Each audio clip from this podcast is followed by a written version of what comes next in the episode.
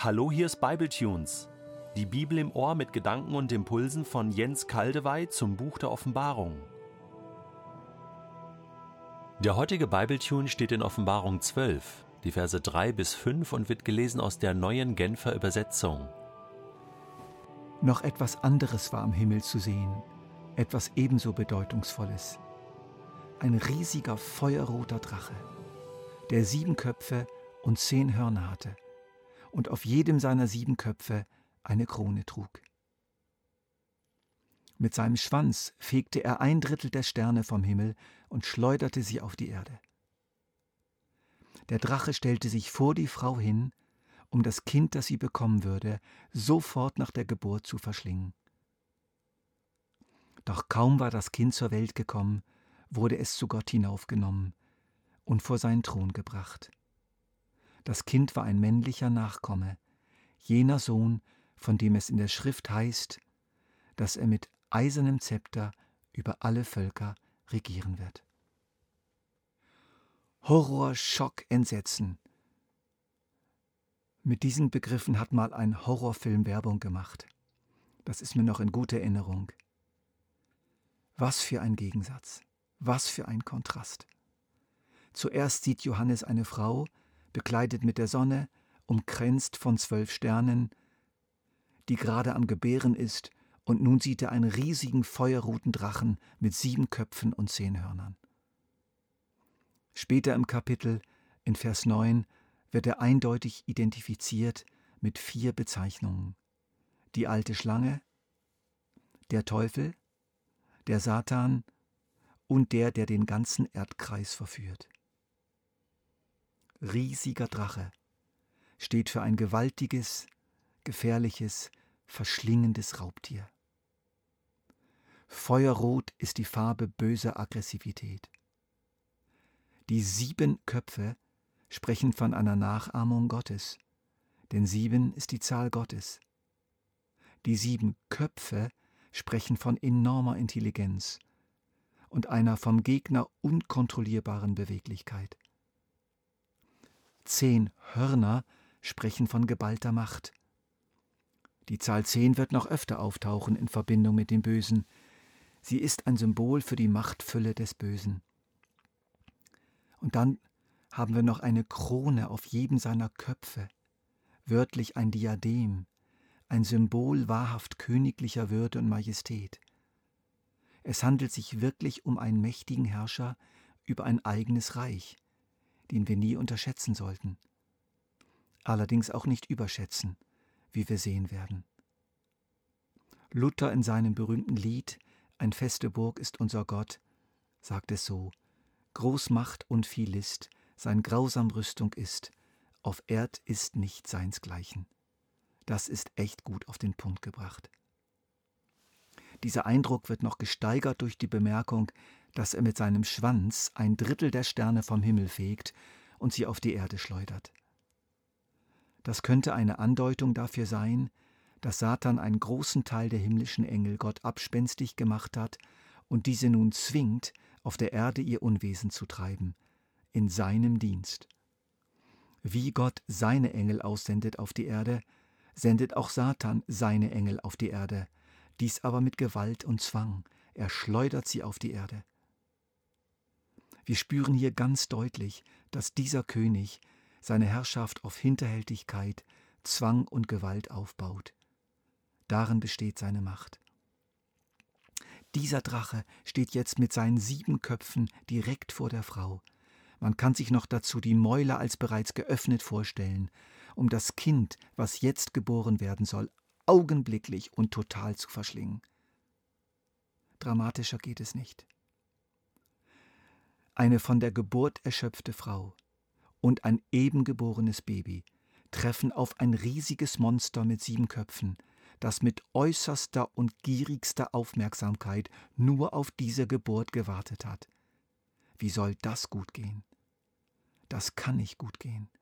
Das ist einfach nicht möglich. Und nun die unglaubliche Überraschung. Doch kaum war das Kind zur Welt gekommen, wurde es zu Gott hinaufgenommen und vor seinen Thron gebracht. Das Kind war ein männlicher Nachkomme, jener Sohn, von dem es in der Schrift heißt, dass er mit eisernem Zepter über alle Völker regieren wird. Die Hauptdeutung dieses Vorgangs ist diese.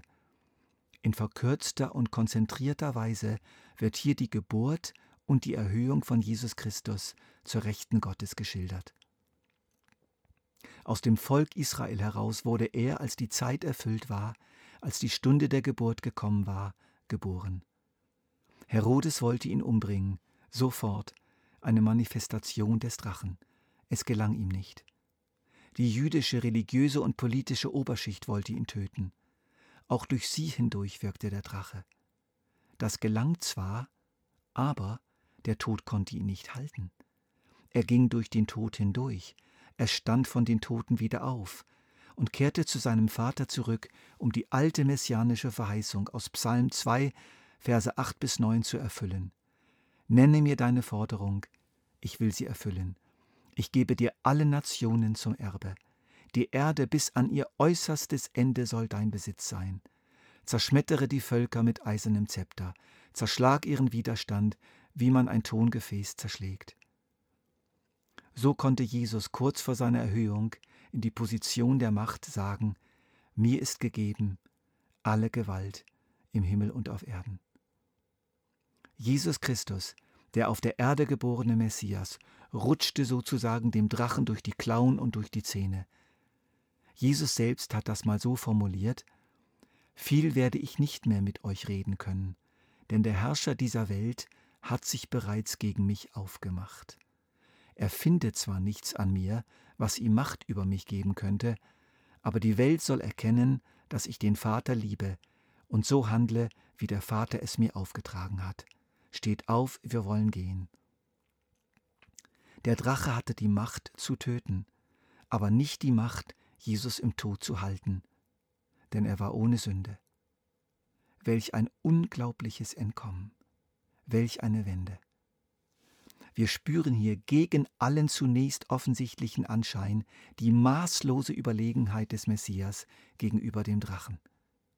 Wir spüren aber auch die tödliche Feindschaft des Drachen gegenüber dem Messias. Er hasst den Messias in unvorstellbar tiefer Weise.